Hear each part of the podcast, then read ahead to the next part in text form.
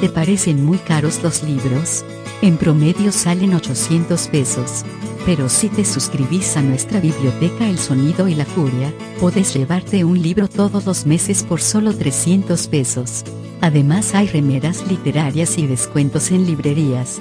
Visita nuestro Facebook y el link en nuestra descripción. Gracias por acompañarnos en esta aventura literaria. El Sonido y la Furia, el mejor podcast de literatura.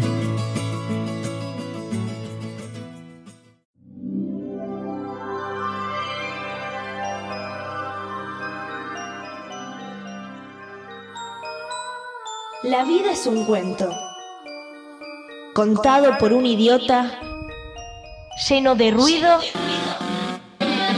y de furia.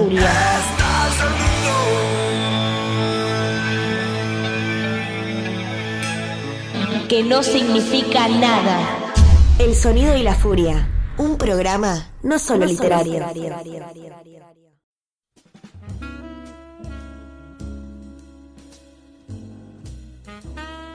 Muy buenas noches, sean bienvenidos y bienvenidas al Sonido y la Furia. Me- Matías Partini, quien les habla, me encuentro aquí con Luis Alexis Leiva. Buenas noches, gente, ¿cómo andan? Eh, digo buenas noches siempre porque la literatura sucede de noche y en este caso lo es porque ya nos agarró la noche acá, Sí, Mati. sí, siempre nos agarra la noche. Y, y está muy Creo bien. que muy porque- pocas veces te vi de día, de hecho. Es más, de día no soy yo. Ah, Es más, sí, con razón. yo- claro, exactamente. Soy una persona de traje y corbata de, de- de día. Mirá. No me la creería nadie, No, mirá. no, no. Pero vos sabés que yo andaba de traje y corbata antes, hubo un tiempo que anduve Todos mucho. anduvimos en algún tiempo de traje y Sí, corbata. sí, es verdad. Anduve mucho de traje y corbata, pero de día vendiendo relojes en la calle. Era Ah, una cosa muy extraña. Nueve Reinas, ¿no? Exacto, era bien garca, ¿viste? Es más, la barbita Gomina, candado. gomina. Barbita candado. Y que va, Sí, sí.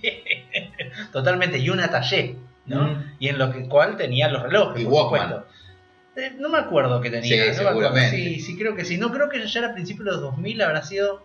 Sí, fue en 2001, porque Y bueno, una vez tuve que correr de, de- de San Isidro porque cerraban todo. Fue el 2001 cuando se venían los saqueos y decían: Claro, Vienen sí, de la sí. cava, vienen de la cava, decían. Y tuve que salir corriendo porque nadie me quería atender y comprarme un reloj en el medio. y no, en ese momento no iba, no iba a prosperar. No, no, era un negocio que no había, no tenía mucha salida acá, pero bueno, funciona. Así estuvimos, así todos hemos hecho laburos complicados. Sí. Y uno de los Yo en laburos más 2001 complicados. estaba de, de ¿De cadete en el centro, así que también una época ideal. Ah, qué lindo, qué lindo para andar en la Hacer calle. trámites, sí, sí, todo. En un clima de época.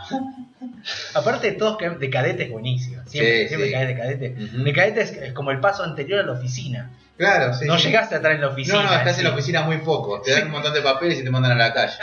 Claro, tal cual, tal cual. Y, y bueno, y, es- y esos trabajos eh, son los que, los que uno siempre tiene que pasar, ¿viste? De alguna manera bueno, salís del secundario, tenés que pasar por esos Sí, yo estaba en el secundario en esa época. Ah, Estabas en Sí, el sí. secundario. Mirá la que. laburaba de cadete. Ah, está bueno, estabas completo. Sí, tenía guita, imagínate. Es increíble lo que significa la plata para uno cuando es chico, ¿no? Sí, sí, sí. Significa todo, ¿no? Porque te podías comprar discos. Bueno, mi mi primer sueldo me lo gasté en íntegro en un musimundo. muy Me bueno. acuerdo me compré Nevermind, Mechanical Animals de Marilyn Manson y Brave New World de Iron Maiden. Muy bien. Altos discos. Altos discos. Altos discos. O sea, metí un 3 de 3, así.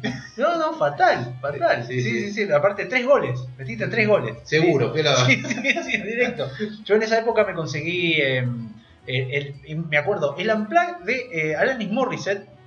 Y me- Ah. digo así, ah, bueno, nada. Pero no, bueno, una bien, boludez, sí. sí, qué sé yo. Ahora, pero conseguí eh, eh, Without You and Nothing de Mirá, Placebo en un Tower Record. Claro, sí. Cuando había Tower Record ahí en, en Jurabildo, Ah, el Jurabildo, no. Que era había otro enorme, que que era estaba por el Recoleta, por el Alto Recoleta o algo de eso. ah, no, Ahí yo había, creo que el Posta, ponele, Claro, el ¿no? Tower Record original. Sí, y también estaba el que Duró un año. Tower Record, creo, nada más.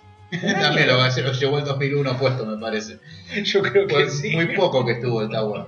Sí, sí, sí, tal cual. Eh, no, en el de Florida creo que yo conseguí, porque yo iba al Musimundo a probar los discos Claro, y me los compraba a en probar discos. y así los Uno iba a probar los discos. Increíble, una degustación hacía, No es como ojear libros en una librería, ¿no? Esa, esa va. Como las librerías que te dejan leerlo, ¿viste? Que te vas a un costadito, podés leerlo. Que tenés sillones para leerlos. Sí, sí. Si te imaginas horas ahí terminándote la guerra y la paz. Sí, claro. Bueno, mucha gente ha leído libros así. Qué bueno. de sentadas al mediodía. Vos sabés que eso se estila mucho en, en, en el Jenny que está sobre Florida. Hay mucha gente que en la hora de almuerzo va a leer Ah, y mira. tiene su libro marcado y después lo devuelve en el coso. El problema es que te lo compran en el medio, ¿no? No, no le hayas puesto un señalador ahí porque cagaste. Le doblar la hojita. Claro, claro, le dobla la hojita. Sí, sí, sí. eh, bueno, pero son los, los trabajos que uno siempre tiene- tuvo que pasar, digamos, para después poder tener eh, el empleo de tu vida. Que es, ¿no? que Sí, no. Parece que eso no sucedió. Bueno, no importa, pero uno cree que es eso, ¿viste? Claro. Eh, es como el cajero del supermercado, el, el- el repositor, la Oh. cajera, el repositor, al recepcionista. Ese tipo de cosas, volantero. Volantero. volantero Sí. es muy bueno. Sí, el volantero difícilmente llegue a prosperar en la empresa que volantea, digo, ¿no? Sería así como la historia épica. Sí, sí, Yo arranqué de volantero y aquí me ves ahora claro, claro. el- con una mansión en Miami. Sí, el, el- ¿cómo se llama? El, el- la, la- ah, la meritocracia. Claro, la meritocracia sí. del volantero. la meritocracia del volantero no, no funciona. Pero bueno, en esos trabajos que uno tiene que pasar, mirá cómo, cómo vamos a, a ir enganchando hacia dónde vamos a hablar en este especial que estamos grabando con vos, Mm. Mati, ambos dos, nada más. Sí. Esta vez nada más que nosotros dos. Eh, el que escribe, sí o sí, tiene que pasar en algún momento por el cuento. Está lleno de, de escritores que han tenido profesiones horribles, así que... No, pero digo en cuanto a- al, al que- a escritor, tenés que pasar por el cuento. Con más o menos Ah, éxito pasás claro, por el sí. cuento. Es que para mí es un error partir de que primero hay que escribir cuentos para después escribir una novela. Me parece que son dos cosas distintas. Sí, si son dos cosas distintas, lo que pasa es que es el ejercicio más rápido.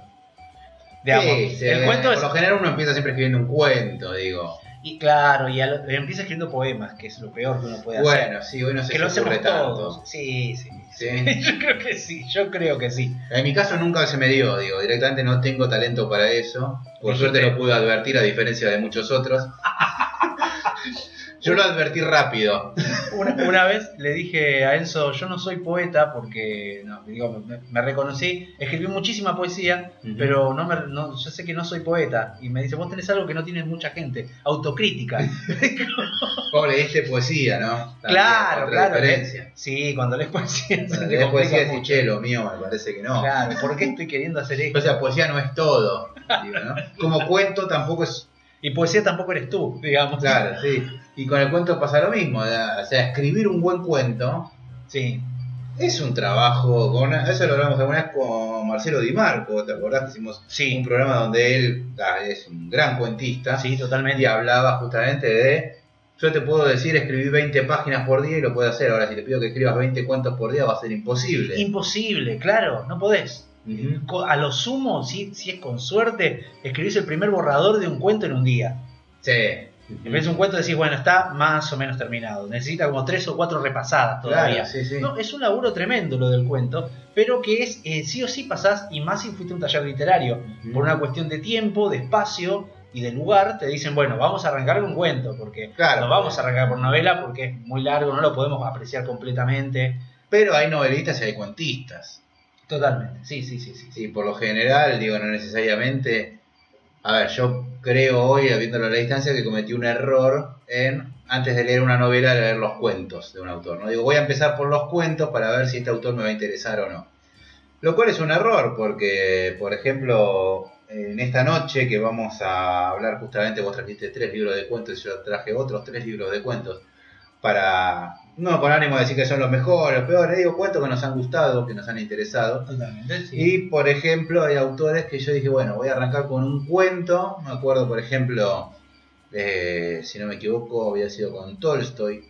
Que dije, bueno, sí, me parece que fue Tolstoy. Ahora entré en la duda. Pero bueno, empiezo leyendo los cuentos para después leer una novela de él. Y lo cual es un error enorme. Porque no tiene nada que ver una cosa con la otra, en definitiva, digamos. Eh, bueno, ahora veo uno de los que vos trajiste, que después vamos a hablar. Con Joyce me pasó lo mismo.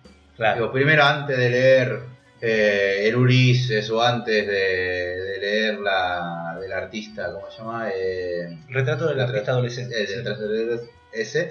Eh, voy a arrancar con los cuentos. Y la verdad que no tiene nada que ver. No, no, no había nada que ver, sí, o sí, sea, sí. ¿qué vas a juzgar ahí? Pero bueno, o sea, también es algo muy común que alguien diga, primero voy a empezar leyendo lo breve. Claro, porque, hay- porque lo juzga, uno lo juzga por el tiempo, pero a veces tiene que ver con la profundidad de lo que se haga, digamos. Es, eh, no es lo mismo cuánto podés estar leyendo y releyendo y volver a discutir, eh, por ejemplo, Funes el Memorioso. Bueno. ¿Entendés? Digo, vamos al cuentista. ¿no? Funes el Memorioso. Y la verdad que, de, de- de Jorge Luis Borges, y la verdad que podés hablar muchísimas cosas, podés sacar muchísimo, y que tal vez de una novela no lo saques. No, bueno, sí. ¿no? Digamos, hay una cuestión de profundidad y de temas que ya van, a- van- tienen que ver con el autor. Ahora, pero lo que vos me habías planteado, porque es un desafío tuyo este Sí, de traer tres libros de cuentos, me planteó también una pregunta que era, ¿qué tres libros de cuentos puedo elegir y cómo están armados? Porque tienen que ser libros de cuentos. Dije, no voy a llevar cuentos completos de Ah, bueno, Castillo. yo trabajé, pero nada, puedo. Sí, sí, sí, yo, yo me- Sí, digo sí. lo que yo hice para mí, ¿no? Claro, Digamos, bueno, ¿cuánto mi categoría de traerlos, dije, bueno, voy a poner mis límites. Entonces, Sí, pero a ver, No me yo creo que es un autor para comprar cuentos completos. Sí, sí, sí, totalmente. Sí, Sí, sí, sí, totalmente de acuerdo. Ahora, el problema es. eh, bueno, vamos, vamos a ir por partes. Mi, mi forma de, de- de elegir tres, estos tres libros tenía que ver con que el compendio de cuentos tenga un significado. Que en sí los cuentos no puedan ser de otros libros.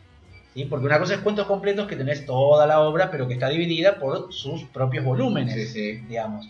¿no? Entonces, eso, eso es una cosa.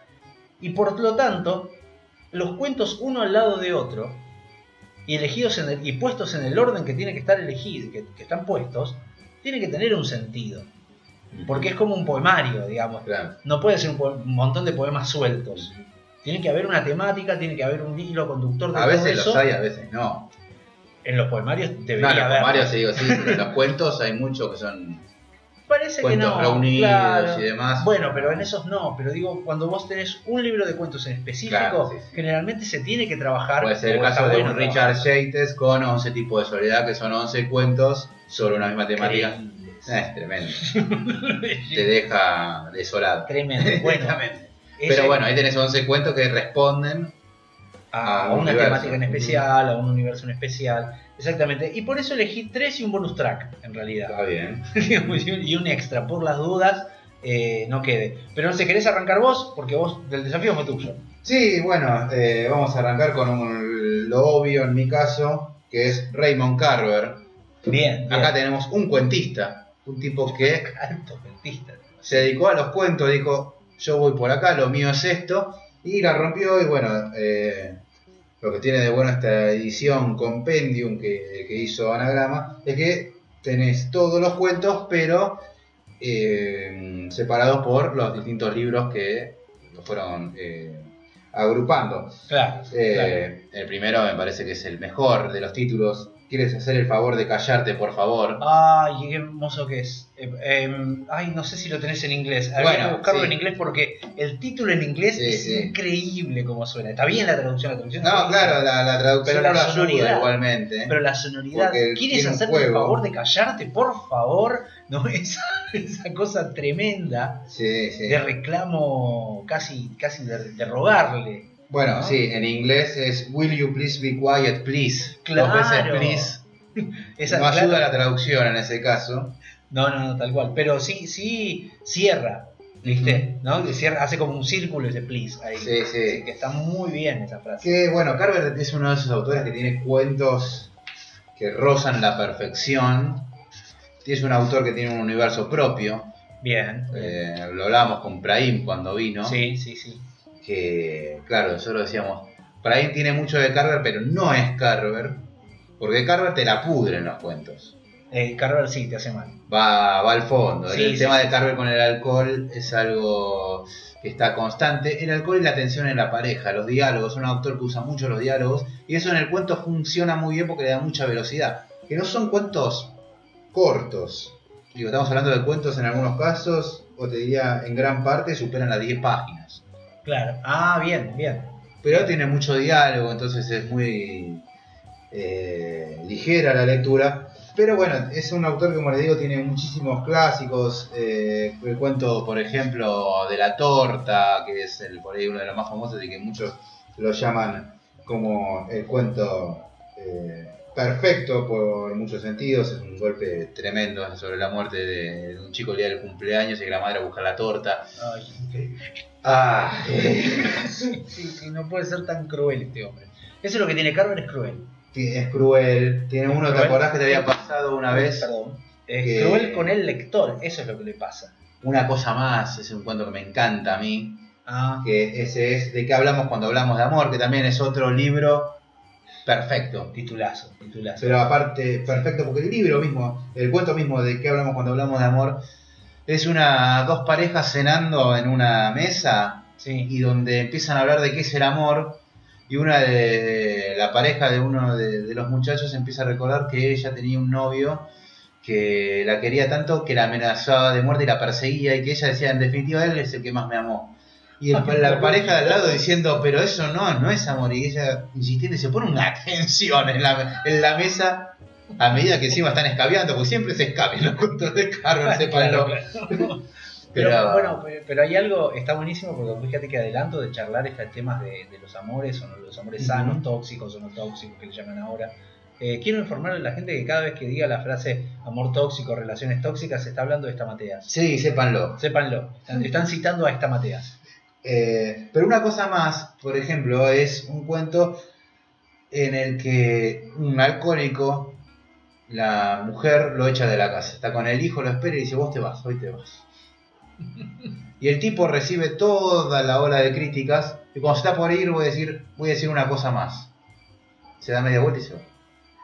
No, impresionante, claro. Chapó, maestro, aplausos de pie, señor Carver, usted es el puto dios. Claro, usted es el puto vamos, señor, no se puede así. Claro. Esa tensión final con voy a decir una cosa más y se va. Claro. Ya está, ya está. Señor, usted la tiene muy clara. Claro, Creo que, bueno, la polémica histórica de Carver es justamente con la de su editor. Esta es la edición de los cuentos de él, escritos Sí. por él.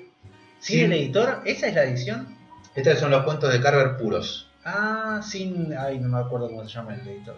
Claro, sí. Eh, Es un tema porque los nombres cambian, las formas cambian, ¿no? Y hay un poco más de. ¿Cómo decirte? De, de, de- de sensibilidad. claro. ¿No? No, Carver es un ser humano, de- descarnado. Y ese, bueno, justo venimos de, de haber grabado El Resplandor y está justamente la, la culpa del alcohólico, ¿no? Claro, claro. Y en Carver está muy notorio la destrucción de la pareja producto del alcohol. Qué en fuerte. muchos casos, no en todos los cuentos, obviamente, pero en muchos casos aparece el hombre que destruye su propia familia y queda a la deriva. Hay un cuento muy bueno también sobre la gordura, Ah, mira. sobre una, una persona con sobrepeso. A ese no, no sabía. Sí, Mirá, qué bien, qué bien. Está en el... Carver, entonces. Y tiraste dos igual. Tiraste. Tiraste de, de- ¿Me quieres hacer el favor de callarte, por favor? Sí, y, también de que hablamos cuando hablamos de Y amor. hablamos bueno, amor. Catedral, también los Bueno. cuentos de Catedral. Pero bueno, todos los cuentos de Carver son perfectos. ¿Qué querés que te diga? Es Que agarren, cualquier, agarren cualquier libro de Y cuentos no de él. soy un gran relector de libros, y sin embargo a este libro cada tanto lo agarro porque los cuentos tienen eso. Claro. Te pegas dos, tres cuentos. Sí, sí, sí, lees en una tarde un- y, y te volviste a dar una zambullida. Hay cuentos de Carver que habré leído 20 veces, supongo. Pero bueno, eso es que te permite los cuentos. Con las novelas es más difícil. Sí, sí, sí, sí, sí, es más difícil releer novelas. Claro. Más, más si son extensas. en Sí, sí, claro. Pero esto es como, no, no tengo, hoy no tengo un libro en mano, agarro tres cuentos de Carver. Mira, ante, ante semejante. Sí, arranqué moviendo la reina, ¿no? claro, no vi el sí, partido de sí, ajedrez sí, y sí. puso la reina en el centro. Sí, sí, sí, dijiste, bueno, Sí. acá qué hacemos, señor. Eh, te voy a contraponer, eh, en realidad, mira, a ese vamos a elegir justamente el contrario. Vamos a elegir, no contrario, contrario por, por su estilo. Sí. Eh, tengo Dublineses de James Joyce. El que yo justamente dije, para arrancar con Joyce, arranquemos con los cuentos. Y dijiste no. No. Y no era así, no era así. Creo que en realidad, mira, tiene dos o tres cuentos. No es un libro de cuentos muy parejo. Para nada. ¿no? Hay, Hay cuentos que no sé de sí, qué van que te quedan directamente como, como en sensaciones. Lo que tiene, sí, es que me pareció interesante de tomar porque él habla justamente de Dublín. Y en todos los cuentos está hablando de Dublín. Y hay una temática en todos que, donde Dublín es protagonista siempre. Mira. Los márgenes los centros, todo lo que es la ciudad de Dublín, desde sus, eh, digamos, de su descripción, uno podría recorrer Dublín simplemente siguiendo dublineses. ¿entendés? Y de eso me pareció un buen libro de cuentos para traer. Decís, bueno, voy con, Ulises, voy con Ulises. No, no vayas con Ulises de entrada. Sabés Sí. que él es jodido y, chocate con él en dublineses primero. Ujú. Golpéate con él ahí. Y en, ese, y, en eso, y, y en eso vos vas a leer un par de cuentos que son increíbles, otros que son me, absoluto. Absoluto. Absolutamente me. O sea, Sí. cuentos que terminaron y decís, ¿y? Y ahora, claro, ya ¿Y pasé al otro. ¿Qué pasó? No, nada. Claro, sí, sí, voy al otro porque la verdad que no entendí este. Y vas y seguís. Y Y, no es que no lo entendés, es- a veces que son así. Y después tenés cuentos como Los Muertos, que es una reputa maravilla, Eh, ahí no- sí, sí, que es el último. que es el último. Cierra Dublineses con. Lo que hablando que- del amor, justamente, ¿no? Sí, pero lo que pasa es que creo que eh, como, como temática sobre cuentos de Dublín, digamos, en esa idea, por eso dublineses, ¿no? Eh, va, va desde los bordes, ¿no? Va siguiendo hasta, es más, va, está sobre el río y hay unos nenitos, hay un cuento que están sobre unos nenitos y hay un tipo que todo el tiempo parece que es un pervertido, Sí, que se les acerca y hay una tensión asquerosa ahí, Sí, sí, muy fuerte. Ese cuento es genial desde ahí. Porque están los nenes y el tipo los observa, y todas las observaciones y las Es formas un tipo que vive en la plaza, ¿no? Es una Sí, especie es de en una lillera. plaza cerca de la orilla del río y, y es, y es increíble ese cuento. Ahora, tiene un final que tiene un final. Nada, termino el cuento. No es que te dice gran cosa. No, nadie diría que es un gran cuentista. No, no, no en ese punto, no. De ahí seguís con otros cuentos y, y empieza cada vez a llegar al centro de Dublín. Es como que va a ser un recorrido de Dublín y cuando termina con los muertos, Ahí sí. en donde es una fiesta de la alta sociedad de Ujú. Dublín y que demuestran todas sus miserias y que demuestran lo vanos que son.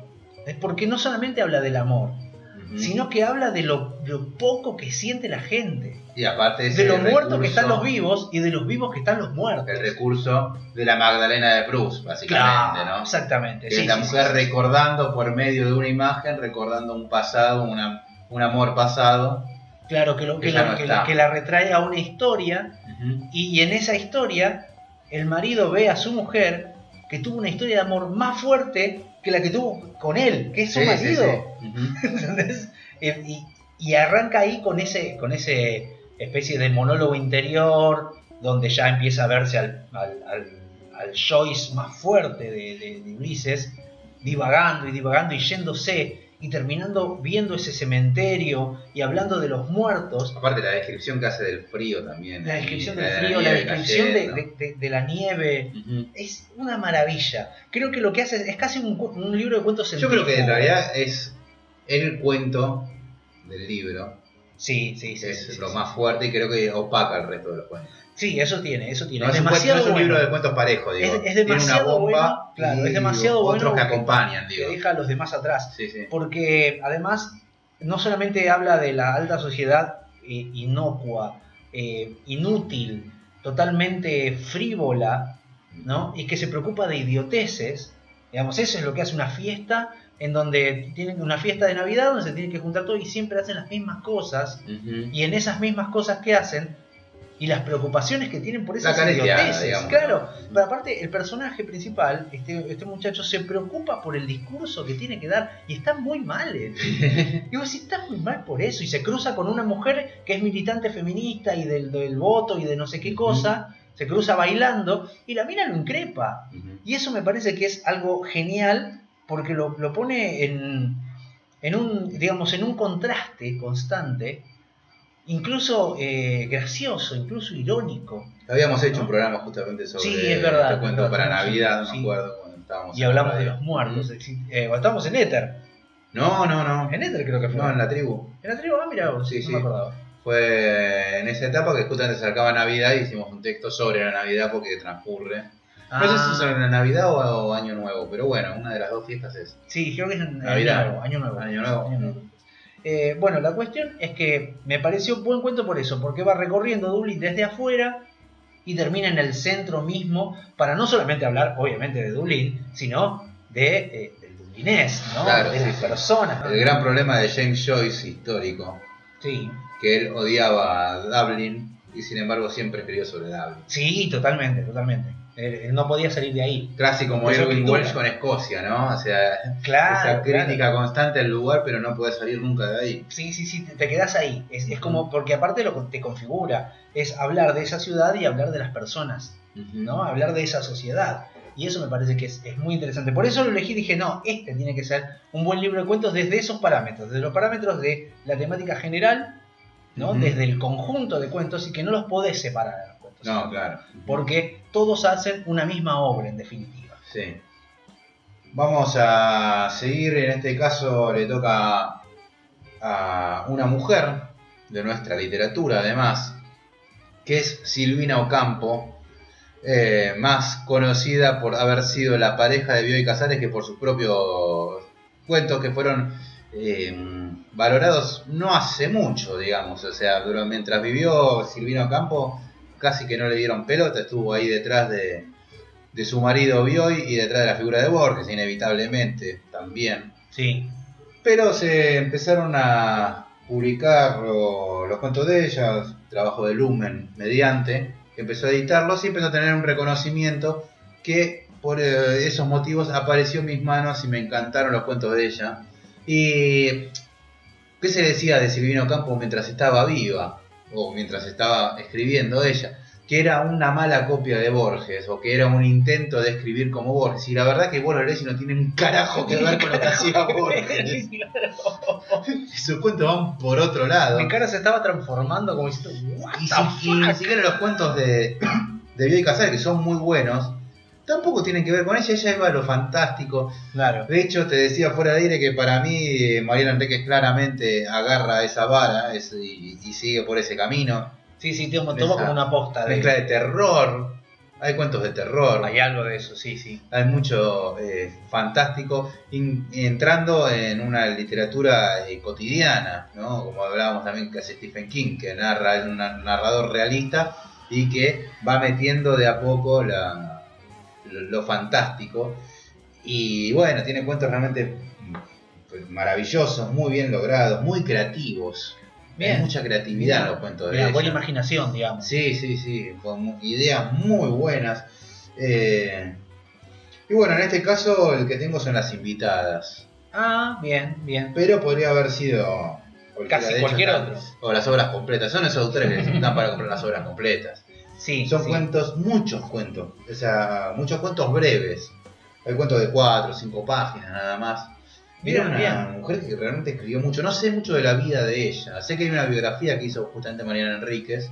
Bueno, No, no sé en realidad porque me las confundo Silvina con Victoria. O sea, no sé si Mariana Enríquez Victorio hizo... Campo con... Claro, no sé si hizo la biografía de Victoria Ocampo o de Silvina. La tendría que chequear ahora. Qué mal pero- que estamos, ¿no? Porque diferencia, no diferenciamos esas cosas. Y claro, o ¿No? sea... ¿Cómo, cómo, sí. cómo nos... Cómo nos, nos, Las Ocampo, las hermanas Ocampo, Claro, la cómo nos bloquearon la, la, la, la- el gusto literario, que las mujeres son casi todas las mismas. ¿viste? Nos Y, pasa bueno, eso. Claro, sí, Excep- sí. Exceptuando dos o tres eh, excepciones, ¿no? Sé yo, pero las mujeres... Sobre punto- Ocampo, creo, justamente Mariana Enrique Ah, lo hace muy bien porque eh, se nota que, que- que la ha influenciado. Así que realmente son cuentos que, viste que justamente estábamos hablando de este libro que sacó Maxi Thomas sobre cuentos para leer en el colectivo. Sí, sí. Bueno, todos los de Silvina Ocampo yo la leí en Bondi absolutamente, ¿eh?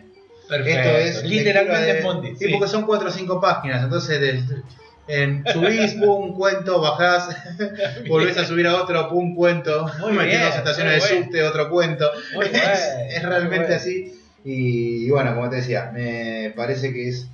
En este caso, lo que valoro, más allá de que obviamente escribe muy bien Silvina, Son escritores que escritores y escritoras que van por el lado de, de, de una prolijidad que ya no se tiene, de una forma. Bueno, pero acá lo que voy es que no me llama tanto la atención cómo escribe. Escribe bien, no, no tiene mayor vuelo, digo, son cuentos bien logrados, eh, pero la, la creatividad de ella es lo que me, me- me da pavor, digo, una originalidad tremenda, tremenda. Eh, hay un cuento, por ejemplo, de uno de los que más me gusta, que es sobre una familia que va a cenar a un restaurante Sí, y se derrumba el techo del restaurante y mueren los mozos. Y dejan de ir y vuelven a ir como un año después porque lo vuelven a abrir otra gente, otro, Sí, sí, otros otro- dueños Sí. Y los atiende uno de los mozos muertos. No, muy buena. Y vos decís, esto lo escribió en la década del 60, digo, está buenísimo. Viste que muchas veces no se habla del terror, viste que... eh, Sí, sí, sí, es como despreciado. de- Sí. Es despreciado y tampoco se habla de literatura de terror en Argentina, casi que no hay una tradición, y en realidad son cuentos de terror. Y hay muchas, sí, sí, sí, sí. Los, Eh, los niños de Silvino Campo, los personajes de Mira. los niños terroríficos. eh, bueno, me, me hiciste presente. acordar a los cuentos que hace eh, Fernanda García Lao en el último que leímos de bueno, ella. sí, otra. ¿no? Yo seguro que, García Lau también te lo van a mencionar. Sí, sí, sí, sí, sí, totalmente. Eh, igual hay, hay algunos cuentos, habría que traer a Martín Coban para que nos cuente un poco literatura argentina Claro. del siglo XIX, Mira, donde están claro, las mujeres que escribían, que son no por ahí no sé nada. Claro, siglo XIX Argentina, mujeres escribiendo, eh, Te contrapongo a. Mira, vos sabés que yo, bien machirulo, no traje ninguna mujer. Eh. Aunque podría haber traído, en realidad. Menciona alguna, pasa- a ver. Y eh, Carson McCullers. Mira, los cuentos de Carson McCullers, claro, no los tengo. Carson. McCullers es increíble como cuento. Lo que pasa es que Carson McCullers tenés que. Yo tengo El aliento del cielo, Ajá. que no es eh, un libro de cuentos Claro, está tomado la como libro balada de del café triste, ponele que no es un cuento. que es- claro, son pequeñas novelas, la verdad del café triste, este, eh, bueno, tiene reflejos en un ojo dorado, eh, tiene varios que, que en realidad es, el que yo tengo son como compendios de diferentes cuentos de diferentes épocas de ella. Y ahí, eh, digamos, en un trabajo increíble Yo de- tengo. de, Barral, tiene todo un estudio, digamos, una, una explicación sobre cada cuento. Lo que pasa es que Ah, ella claro. publicó en revistas, muchísimo en revistas. Entonces no había compilatorio de cuentos. No era que ella dijo, bueno, hago este libro de cuentos y tiene una finalidad. Entonces no entraba dentro de eso. Lo mismo con, con un montón de otras que tengo así como, como Bueno, libros de cuentos. Eh, yo, bueno, vos leíste algo, yo lo tengo, me lo compré hace poco, pero no lo empecé a leer, los cuentos de Flannery O'Connor.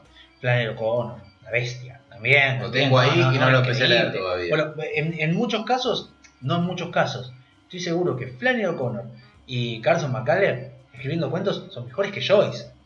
Bueno, escribiendo sí. cuentos son, pero lejos mejores que Joyce. Bueno, pero sí, hay muchos que son mejores que yo escribiendo cuentos. Claro, sí, sí, sí, sí, totalmente. Vamos a aclarar, ¿no? Pero digo, tienen una sutileza, una forma, son mucho más disfrutables, son más modernos también, ¿no? Son- Claro. Joyce detrás, digamos, Joyce estaba atrás. Soy como padre, Sí, sí, digamos, no Eh. podés, eh, digamos, Joyce marcó una época. Sí, claro, Entonces, sí, a partir de ahí vamos para adelante. Y va para adelante, hay gente que superó a Joyce en ese sentido. pero Eh, trajiste un sureño. Pero traje, sí, traje un sureño. Mira, hablando de. Heredero. Bueno, hablando de. Anterior a Carson McCullers, traje Gambito Al padre de de la Caballo. bestia. Al padre de la bestia. el padre de este programa. Totalmente, sí, el padre de este programa. Al señor William Faulkner con su libro de cuentos Gambito de Caballo. Qué título raro. Sí, porque es un juego de ajedrez, es, es, el, es una estrategia de ajedrez. El Ah. gambito del caballo es cuando vos, eh, digamos, sacrificás al caballo en una jugada específica, sacrificás al caballo para que lo coman para vos entrar en un jaque, para vos poder hacer un jaque mate. Sí. Digamos, Claro. el, el gambito es, esa- es ese tipo de juego, ¿no? Que vos sacrificás uno para quedar en mejor... eh, Voy a quedar- buscarlo solamente por curiosidad de cómo carajo se llama eso en inglés, ¿no? Ah, mira, ya, ya te lo busco, lo debo tener acá. Es más, en Gambito de Caballo está eh, eh, perdón. Gambit Knight. Gambit Knight Knight. Gambit. Knight Gambit. Caballo, claro, caballero. Gambito de caballo. Del, gambito del, del caballero, del caballo, sí. Yo acá eh, sí. Claro, Knight es caballero porque es el que va a caballo, en realidad, las tropas. Eh, está dedicado, de- de- editado por Alianza. Muy no lo he visto en ninguna otra edición, en realidad. No, bueno, pero Alianza editó varios. Yo, de hecho, tengo El Sonido y la Furia, la edición de Ah. Alianza. de Alianza. Eh, en gallego puro. Sí, sí, tiene, tiene, tiene esas cosas. Lo que sí, lo elegí porque Gambito de Caballo lo que tiene es no solamente ese cuento, porque también lo- los libros de cuentos tienen esta particularidad, ¿no? Generalmente tienen el nombre, nombre de de, uno. uno. de los cuentos, que generalmente es el principal. En este caso, eh, todos estos cuentos responden a una cosa diferente de... Lo que sucede con este libro es que Gambito de Caballo eh, reúne todos los cuentos medianamente policiales de Faulkner. Sí. en los que participa siempre, por, no por principal, sino porque de alguna manera cierra todos los cuentos, el, fiscal Gavin. Ujú. Gavin es un fiscal eh, de eh, digamos, del pueblo que inventa Faulkner, y que siempre está en algún, en algún caso. El cuento, los cuentos generalmente tratan de un caso, sucede algo, va, pa, pa, pa, va- va- van por, sobre un tema, algo que pasa, y después, por alguna razón, lo llaman a Gavin. ¿no? Por, lo sucede algo, pasa algo, Ujú. y lo llaman a Gavin para que resuelva el problema. Y termina siendo como una especie de detective Claro. eh, el fiscal este. Y es genial el trabajo que hace. Mira, a mí me la baja terriblemente. No, no, no sabes qué hermoso que es. Me imagino otra, ya ya leía Sherlock Holmes y como No, digo, no, no, no, otro no. más detective. No, en absoluto. Porque lo que hace Gavin eh, es resolver las cosas desde otro lado y a la vez a veces ni siquiera resuelve nada. Está todo dado. Eh, o, o se van dando de diferentes maneras y él va tirando la suerte. ¿no? Eh, no es policial negro, no es. eh, es casi de, de detectives. Ahora, lo que tiene es que cambia totalmente el lenguaje con el que, él, con el que Faulkner habla. Cuando Faulkner hace cuentos, hace cuentos. A ver, hace cuentos populares donde todos lo vamos a entender, donde no está jodiendo con el, con el lenguaje, donde no está haciendo cosas extrañas. Las hace y muchas, pero las podés leer bien. ¿Entendés? O sea, las pueden leer bien. Tal es así que en el cuento, uno de los que más me gusta a mí, más allá de Gambito de Caballo, que es fantástico, en el cuento que más me gusta, uno de los cuentos que más me gusta se llama Humo, Sí, donde el narrador es el pueblo entero.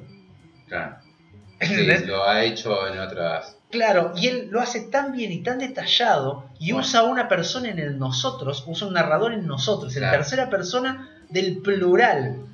Sí, sí, lo ha hecho en el otro cuento que es el de la mujer que está encerrada en la casa. Exactamente, juega con el mismo. No es de acá ese cuento, eh, en una rosa para Emily. Sí.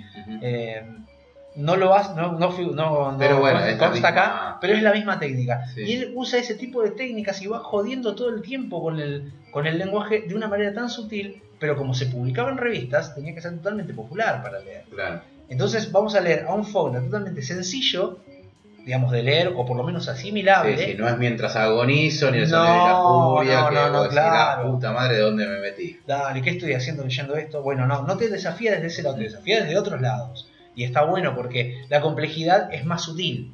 ¿no? Y todos los tienen al mismo personaje. Por eso me parece. el caso de un escritor que tiene que ser versátil, como Carver, Bueno. porque claro. vivían de escribir. Claro, O sea, totalmente. el trabajo de ellos era escribir y tenía que seguramente publicar X cantidad de cuentos por semana, pues si no, no cobraba. totalmente, totalmente. Así que en ese punto él eh, hace un libro de cuentos muy cerrado, muy bien logrado, con diferentes casos, diferentes con perlitas increíbles, ¿no? Pero todos que de alguna manera están atravesados por este detective, o este, perdón, este fiscal. ¿no? Fiscal de distrito. Entonces decís, bueno, dale, está bien, eso es un libro de cuentos. Sí. Es libro de cuentos, entonces Fo- William Faulkner haciendo Gambito de caballo. Yo lo tengo por alianza, seguramente debe haber alguna otra, pero yo no la encontré. Y bueno, vos dijiste, libro de cuentos bien hechos es este. Y yo te contesto, también es este. Papá, no, Nueve historias. todo eso. Ah, sí, sí, sí, De eso. sí. Salinger. Claro, señor. Claro. ¿De qué hablamos con libros de cuentos, no? Sí, sí, sí. El maestro del cuento para mí. Eh, Salinger es increíble. O sea, eh, si no es lo mejor de Salinger, está cerquita. Y para mí es lo mejor, sí. O sea, estamos hablando. El Guardián del Centeno o, o el, el Cazador Oculto sí. es una novela que está bien, Está bien. es recontra popular, Pero no, no, no, no tiene nada que hacer con nueve cuentos. Con un solo de esos cuentos no tiene nada que hacer. Sí, sí, bueno, Fran y Sui, digo. Eh, pero Salinger acá entra a los cachetazos, ¿viste? Sí, Cachetea sí, a todos. Son nueve cuentos que. o sea, hemos hablado alguna vez de Salinger también en el programa, un tipo que se dijo que estuvo encerrado, no sabemos nada de él. Es, son los únicos cuentos que ha publicado. Es como el indio Solari de la literatura. más Claro, menos. sí, un tipo que estuvo encerrado todo muchísimo tiempo de su vida. Y lo único que publicó en cuentos es este libro. Bien. Son nueve historias, como el título clásico, podrían haber sido siete, podrían haber sido diez. Aparte con la sencillez, ¿no? Sí, yo tengo una, una de las ediciones Nine stories, originales. sí. Nine Stories dice, tapa blanca, Nueve historias, Salinger. son nueve Listo, punto. Nada más. y realmente. a DJ Salinger.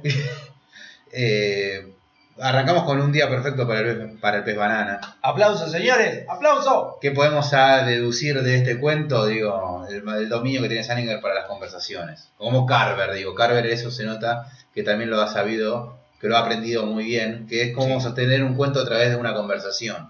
Yo creo que eh, Salinger es como el escritor norteamericano, ¿no? En algún punto. Es como una. ¿no? Es sí, uno de los está, sí, fundamentales norteamericanos. Sí, sí, sí, por lo que ha alimentado al resto. En, ¿no? en el Un día perfecto para el pez banana hay un momento en que discute con una mujer en el ascensor y le dice, ¿por qué me mira los pies? Sí, sí. Y discute, ¿qué? Yo se cree que no me di cuenta que me está mirando los pies y no, mira, dice, ¿qué No, aparte es un cuento perfecto que habla sobre la locura, Sí, sin mencionarla, ¿no? O sea, es el tipo está totalmente loco y te lo va. La tensión que hay entre eh, Seymour Glass Sí, en la playa mirando a un niño sí. que se mete la- al agua. la- eh, con la nena. con la nena, perdón, sí. Civil Sí, es sí. la nena, sí. Eh, y cuando se mete al agua con ella, No, que, Una- que lo agarra de los pies y la va llevando, que, que Sí, nade. Una cosa espantosa. Esp- La explicación de los peces banana, Sí. que son unos peces que, que- que se meten en unos agujeros sí. y que salen llenos porque comen mucha banana y salen llenos, tienen forma de banana y se meten dentro de un agujero. Dale, salen, dale, papá. No podés ser más guaso. ¿No? Y- A- Aparte un cuento muy breve, muy breve y con un final rotundo. te- te- te- Termina el cuento y te termina. te te Termina. Y aparte la madre hablando con la, La la primera discusión, teléfono, la primera diciendo, discusión. pero ¿cómo manejó? No estuvo, no fue rápido. ¿qué pasa con este tipo? ¿no? La primera Tuvo claro, problemas con los árboles de vuelta. problema con los árboles, claro. ¿qué te pasó? Se, se ponía a discutir con los árboles, parecía. No, no, sí, estaba re Claro, un tipo que volvió a la guerra, ¿no? Claro, claro, claro. Que es el, el tema de Salinger, ¿no? El hombre de la guerra. El O sea, de la guerra. Después hay, como todo, cuentos que suben, que bajan, digo, no, o sea, el cuento que baja de Salinger igual es como, dámelo a mí, ¿no? No tengo ningún problema, lo, lo recibo con los brazos abiertos. Ese que descartaste, le pongo mi nombre abajo, ¿eh? Sí, sí. Un, un mal Salinger es Un buen cualquiera. es un buen cualquier Cualquiera. escritor. Pero la pequeña novela, novelita de 20, Ese 30 cuento, páginas, ese digo, es un cuento claramente, pero digo, se extiende un poco más. Para Esme, con amor y sordidez. Por Dios, por Dios, qué maravilla. Maravilla, Sí, totalmente. sí, sí. Aparte por, por la variación del Y acá narrador. entramos en los niños de Salinger, que es un capítulo aparte. Cosa- La figura de los niños en, en la literatura de Salinger, eh, bueno, Es fundamental, y sí, Sui, sí, sí, digo sí, que es la novela sobre dos niños casi superdotados. Pero digo, los adultos son niños en, Sí, en Salinger.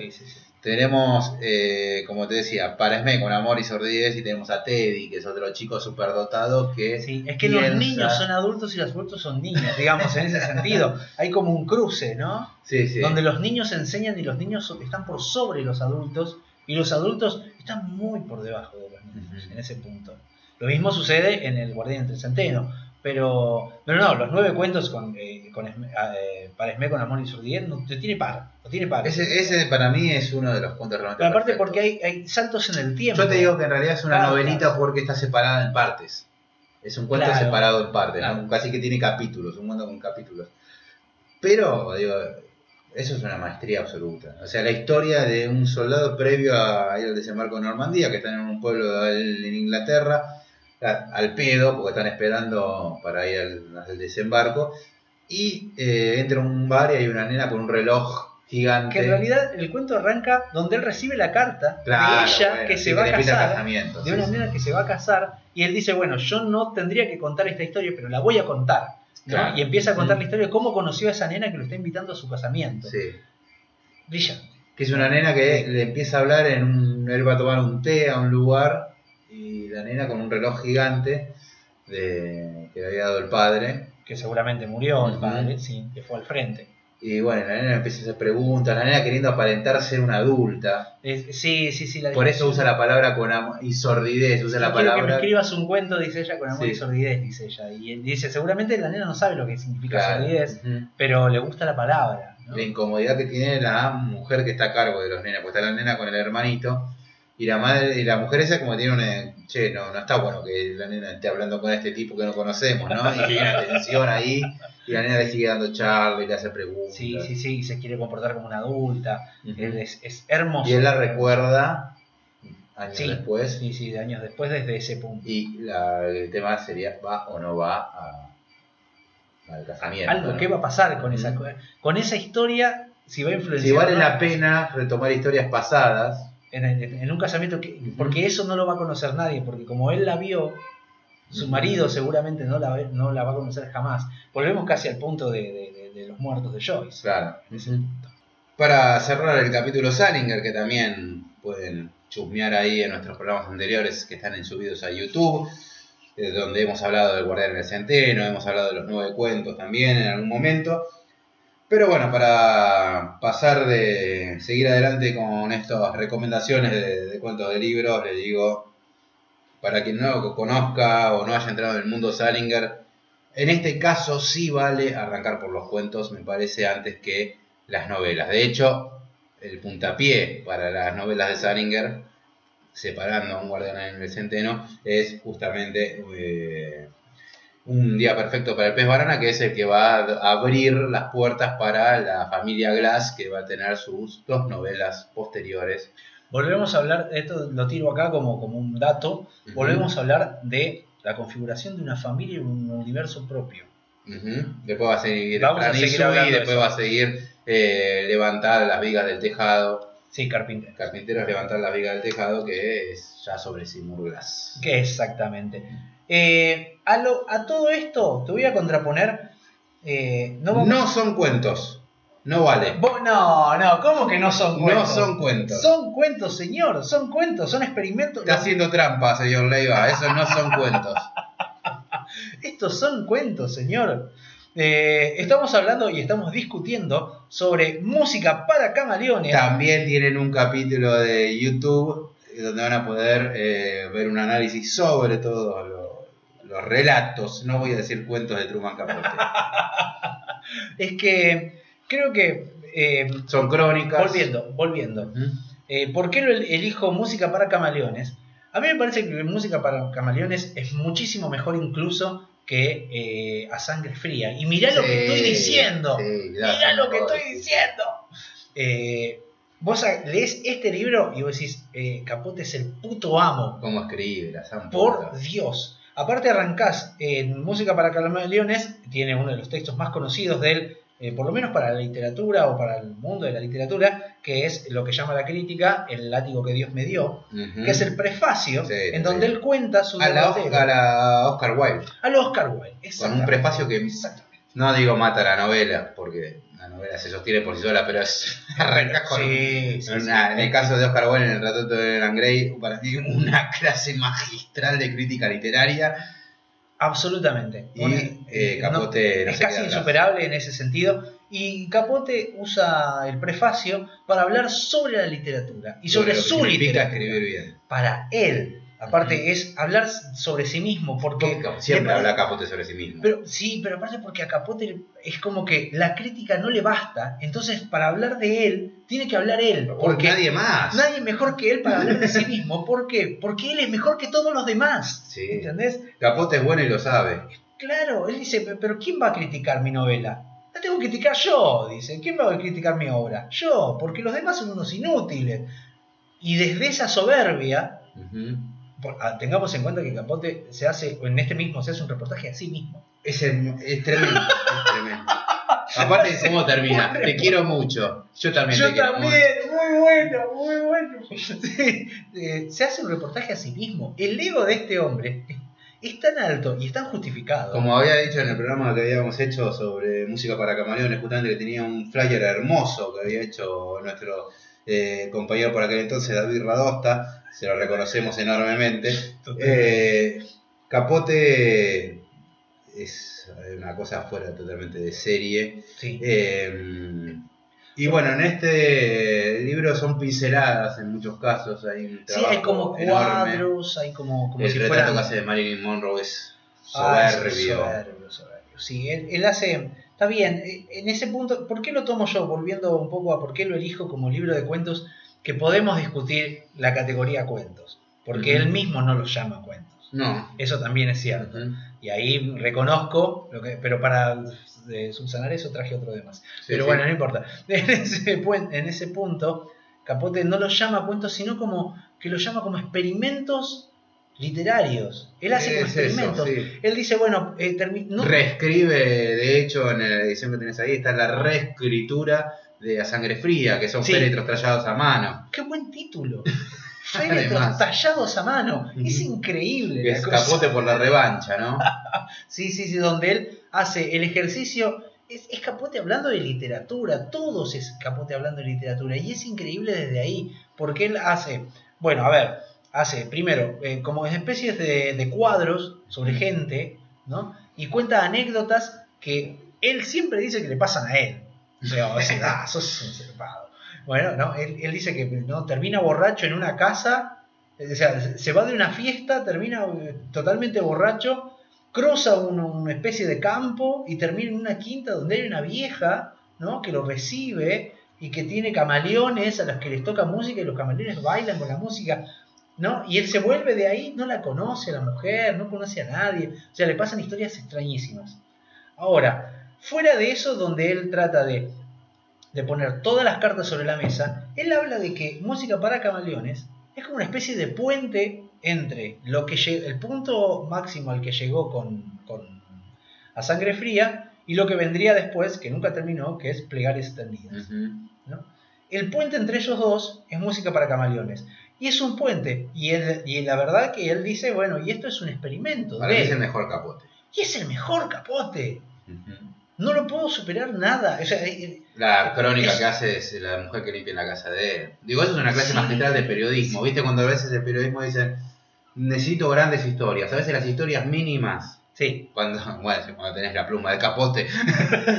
Digo, el A ver, tipo puede escribir sobre cualquier cosa, puede escribir sobre un tipo paseando al perro y es genial. Mojave. Ajá. Tenemos Mojave acá. Donde es un cuento que cuenta uno, que cuenta otro, que cuenta otro.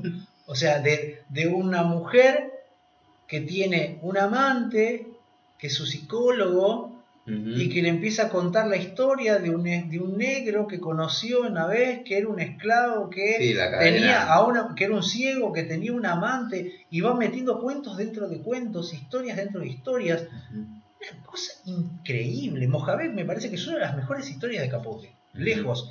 Música para, está, dividido en partes, ¿no? Digamos, tiene música para camaleones, que son eh, música para camaleones justamente el cuento, eh, Mr. Jones, Una luz en la ventana, Mojave. Hospitalidad, Deslumbramiento. Después, Féretros tallados a mano, Sí, que es una especie de nubel. de Nubel, claro, porque es un cuento bastante largo, que también so- es sobre un caso real, en donde Capote invierte la idea de, de A Sangre Fría, donde en A Sangre Fría él cuenta una historia real eh, novelada, digamos, como especie de novelada, donde él como protagonista, como, como investigador, se oculta. Él se oculta, no participa de la historia. Él cuenta la historia donde él no tiene nada que ver, aunque haya tenido muchísimo que ver en la historia real. Digamos, esa es la gran contradicción de A Sangre Fría. Y en esta, en, en Féretros Tallados a Mano, él se pone en el centro de la historia. Él, como narrador y como persona y como todo, desdibuja los límites y se pone en el centro de la historia. Y después los re- retratos coloquiales, que son una cosa mejor que otra. Sí. Donde tenemos el retrato de Marilyn. Monroe, donde tenemos eh, las vueltas nocturnas, que es el reportaje a sí mismo. Eh, nada, es una, una cosa sí mismo agarra todo el libro.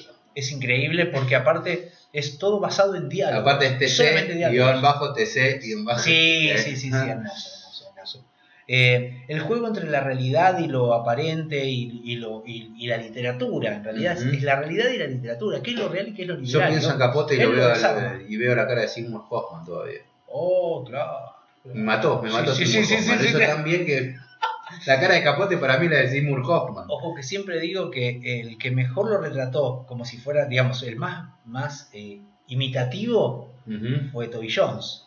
Ah, Toby Jones no hace la película Infamous, el protagonista de la película, que salieron casi simultáneamente al otro año, pero se habían escrito casi al mismo tiempo con Capote, con la película Capote. Lo que pasa es que se estrenaron después.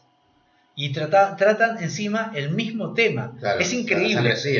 Trama- tra- eh, tratan la historia de Truman Capote escribiendo Sangre Fría. Los dos Sí. tratan el mismo tema desde diferentes puntos de No, vista. no la tengo. Tenés que verla. Infamous es buenísima y Toby Jones lo retrata mucho mejor en cuanto al real.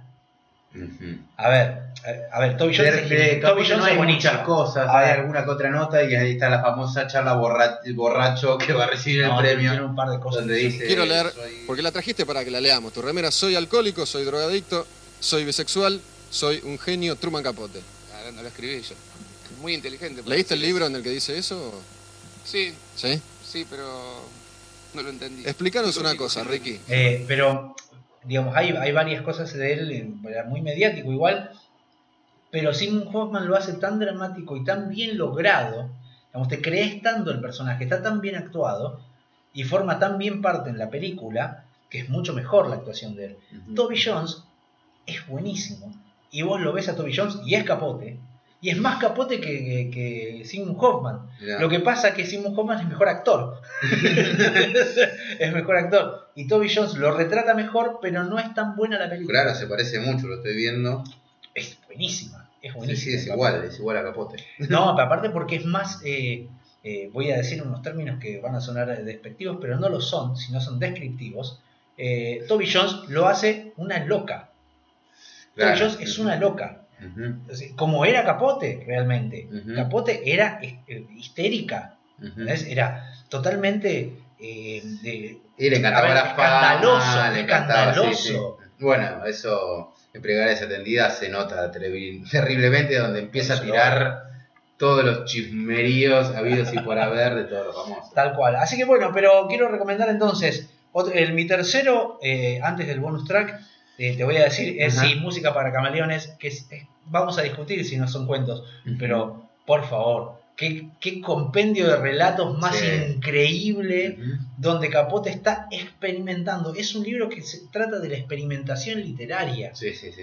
Está tratando Por de experimentar está ahí. Así que son cuentos, no son cuentos, bueno, Sí, ahí pero en por un péndulo. favor, qué bestia. De verdad, de verdad es, es- Sí, sí. No, no tiene par. Mirá que hay, Capote tiene muchísimas cosas geniales. Sí, Se influencia de los mejores también. Bueno, O sea, si le vas a robar, robale a los mejores, dijo, Ujú. dijo Spinetta, ¿no? Claramente, Para bajar hay tiempo. O sea, y, y él obviamente agarra a Henry James, ¿no? Eh, principalmente a Henry James, lo tiene como, como referente y en eso hace un juego muy fuerte de literatura y, y lo eleva, digamos. Sí. Yo, bueno, los que no traje me hicieron ruido por no traerlos, pero voy a explicar por qué no los traje. ¿Qué sé que tengo yo? No, tengo a Onetti, que dejamos afuera. Los cuentos de Onetti son Hablemos de los, los en castellano. Son brillantes los cuentos de Onetti. Sí, Pero no lo traje porque me gustaron más sus novelas. Entonces. digo, bueno, bueno. Pero bueno, los cuentos de Onetti, digo. No tienen eso, lo- los libros de cuentos de Netti me parece que no tienen esto de, de- de la unión. Claro, ¿No? bueno, no. De la unión. De la unión de todos los, esos relatos que, que, Sí. que forman... un- Funciona muy bien como un cuentos completos. Claro, pero no, no, no, no tiene mucho sentido, pareciera, en, en la forma, excepto todas las historias de Santa María, pero las historias de Santa María son casi todas novelas, digamos. Entonces ahí, o novelas, eh, o cuentos, cu- o novelas cortas, novelas breves le llaman. Eh, pero sí, sí, sí, bueno, Onetti, una, bestia, una bestia. ¿Qué Claro. más no trajiste vos? Eh, y después otro autor que los cuentos también me encantan y me volaron la cabeza porque son esos cuentos que vos lees, llegó el final y decís tengo que releerlo, porque no lo entendí. Me mataste. Y claro, después lo relees y decís, claro, ahí estaba el secreto, esto es brillante. Son los cuentos de Nabokov. Claro, señor. Los cuentos de sí, Nabokov son sí, impresionantes. sí. Link, por ejemplo, es uno que se me viene a la mente. Digo, nada, lo de Que tremendo. no es Daniel.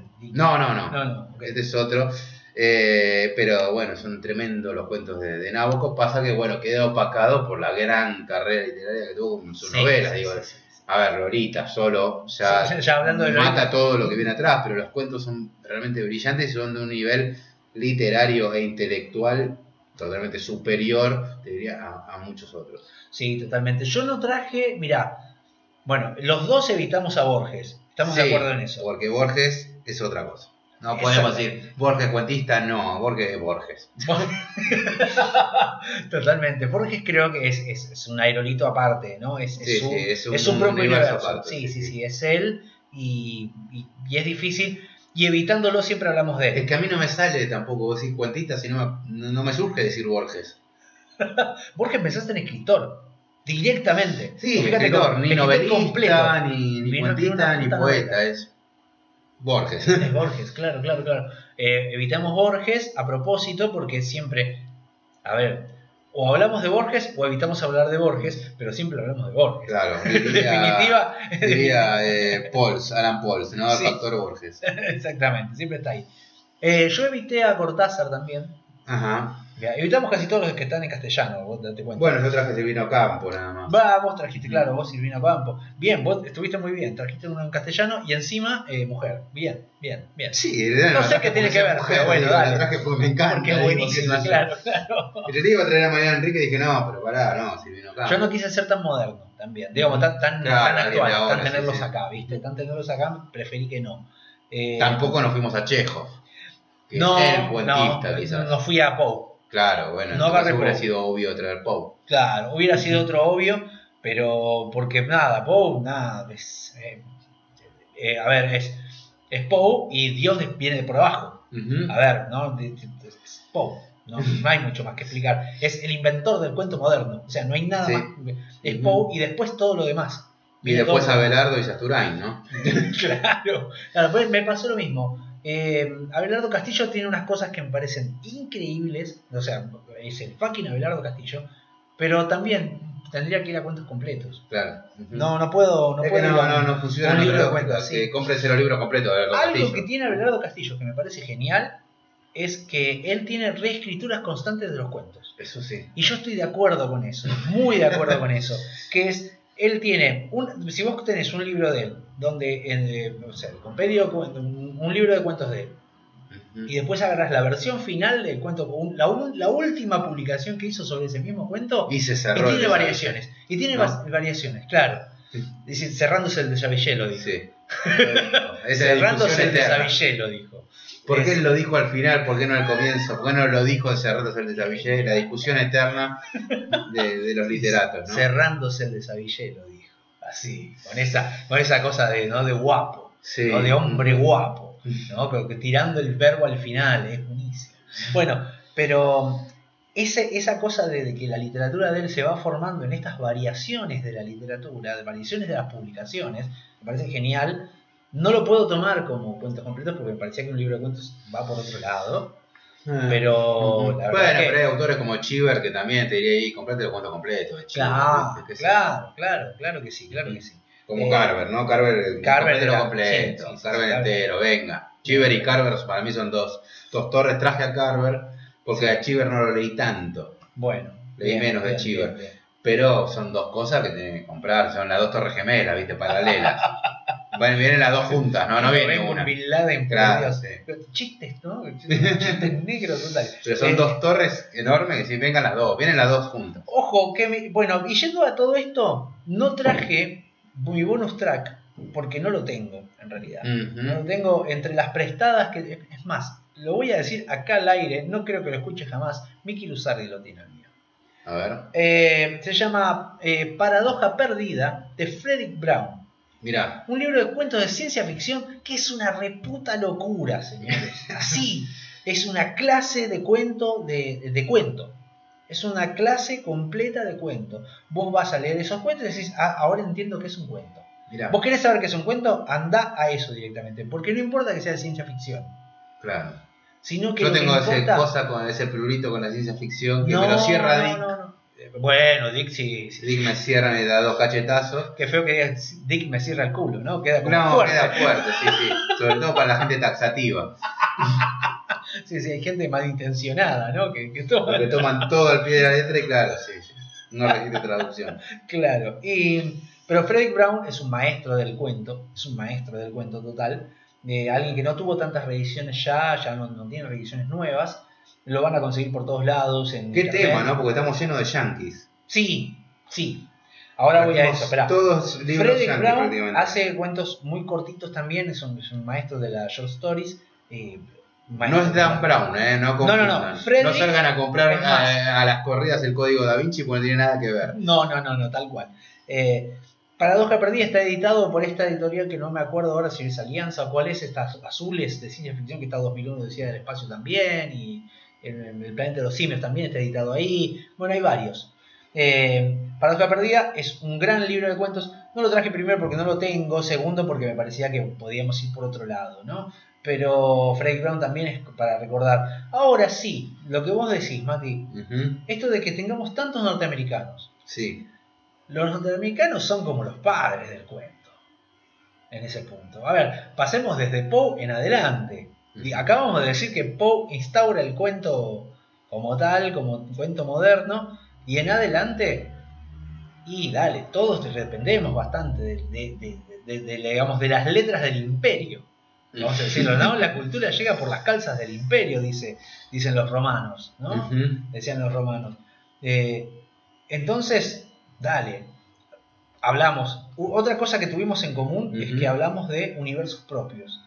¿No? Sí. Hablamos de Faulkner, maestro del universo propio, digamos de que él, de- a partir de Gavin, que está en, eh, ¿no? en John Apataufa, y, y crea su, su, su distrito. Dos tipos de niños, en mi caso los niños de Salinger y los niños de Silvino Campo. Bueno, bien, bien, ahí, ahí. Pero a la vez también tenés en Salinger el mundo de la familia Glass. Bueno.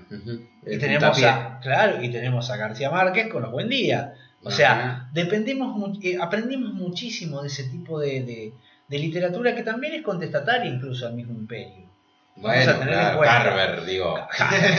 A ver, ¿quiénes son más la caída del sueño americano que, que lo que estamos Que los nombrando? borrachos de Carver, Que los ¿no? borrachos de Carver, claro que sí. Tipos derrotados a la Stephen King, como hablábamos recientemente. Sí. Tipos derrotados que lo único que les queda es escabiar y destruyen lo poco que tienen con el escabio, ¿no? Y lo difícil que es llegar a, a la sintetización eh, ¿no? que necesita el cuento, a la forma de, de pegar tan fuerte que tiene el cuento y tan, tan como de mecanismo de relojería, que lo puede tener solamente a veces, o que lo tiene especialmente, un lenguaje como el, como el inglés, Claro. ¿no? Que, es, que es como Sí, articulable, es muy, mm, sí, sí. ¿no? es muy articulable y a la vez es muy, Muy espe- sencillo, muy, además. sencillo, muy corto, muy específico. Y en esa, y a veces en ese mismo. en Yo creo que los yankees forma, ahí anduvieron bien. Supieron explotar su propio lenguaje Sí, de sí. tal manera de que Porque una palabra. Richard Yates, que es otro que tranquilamente podría estar con él, cuando le habías mencionado eso, Ah, sí. que era ese tipo de soledad. Y Yates acabo de leer recientemente la novela de él, Sin Paz, y está bien, pero los cuentos la rompe toda. digo. O sea, la novela está bien, está bien, no te voy a decir que es mala, pero dame los cuentos, dame ese tipo de Bueno, soledad ¿viste? que... ¿Viste? ¿Viste que pasa? Pasa eso. Los norteamericanos tienen algo con el. Con, Con lo conciso. con lo conciso, con lo. No, con lo, con No así específico. Stephen King. Stephen King en los cuentos nunca anduvo muy bien. Es verdad, es verdad. Nunca anduvo muy bien. Es más, porque él es demasiado larguero. Claro. digamos, ¿no? Es demasiado explicativo. Sí, y sí. los cuentos le quedan demasiado largos. ¿Por qué me contás tantas No, cosas? y bueno, yo tenía un, un compendio de, de cuentos de él que era eh, pesadillas y no sé qué cosa, y nada, Desastre. Pero bueno, eh, hemos traído seis libros de cuentos que hemos nombrado. y hemos nombrado a específicamente, 50, digo. Y nombramos un montón, sí, tal cual, tal cual. Creo que en- eh, con esto tienen bastante para leer sobre cuentos y sobre libros de cuentos y también para tener Y en parte esta, este motivo fue la excusa de que este año han salido tantos libros de cuentos buenísimos que Sí, ustedes, si sí, nos siguen en el programa, habrán ido conociendo a Marvel Aguilera, a Praim, a Macarena Moraña, a, eh, bueno, eh, no lo grabamos, pero bueno, Alejandra Camilla, por Dios, digo. Uf, sí, sí, sí, otro, otro libro de cuentos genial ese. sí, Eh, sí. No, no salieron muchísimos libros de cuentos muy buenos, muy buenos. Y, y varios intentos que tratan de ser buenos, que ponen, ponen- incluso yo. Bueno, sí. No, está, no, bueno bueno, tu, está bueno tu libro. bueno, está cargo, Pero mierda. no lo tengo que decir yo. es lo que ¿Por qué no? Capó te hubiera dicho lo mismo. Pero yo no soy capote, boludo. ¿Viste lo que quiere ese hombre, boludo? Pero bueno, por lo menos tener el ego de capote. No digo que escribas como capote, pero robar el ego. Eso es en todo, el ego de cualquiera, no quieren un carajo. No. Eh, siempre tirando palos, ¿no? El podcast nos permitió decir cualquier burrada sí. al aire. Eh, bueno, pero eh, creo Y que... estamos hablando del ego de los cuentistas. Espera que lleguemos al ego de los poetas. ¡Uy, la puta madre! ¡La concha de!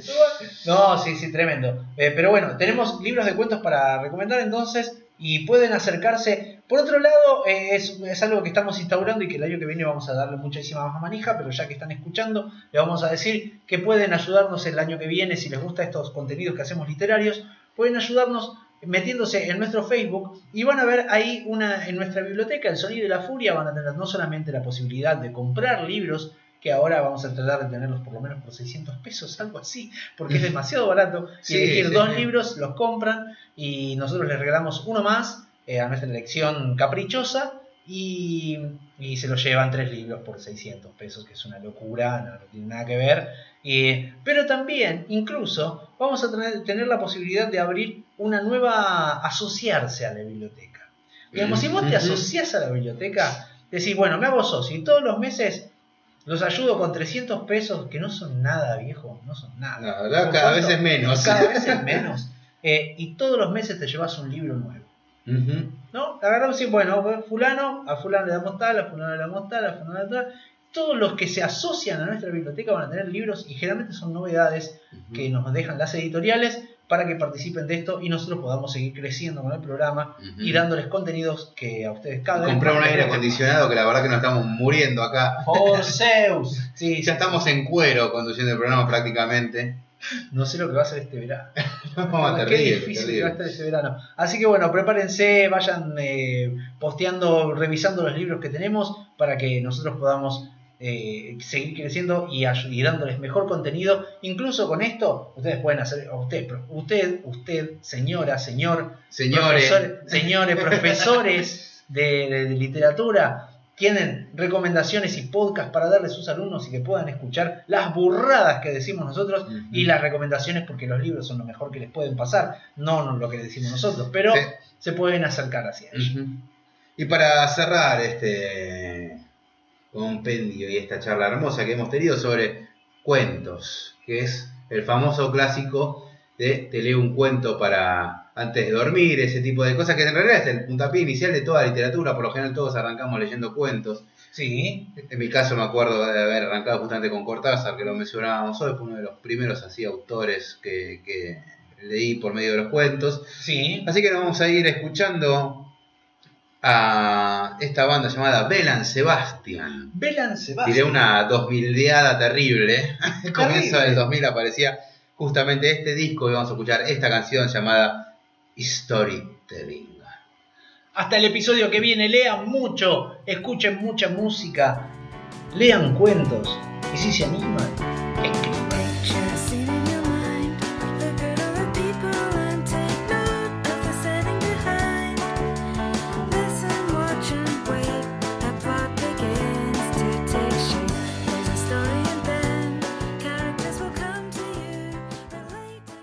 Eso fue todo por hoy. Gracias por habernos escuchado. Hasta el próximo episodio. El sonido y la furia, el mejor podcast de literatura.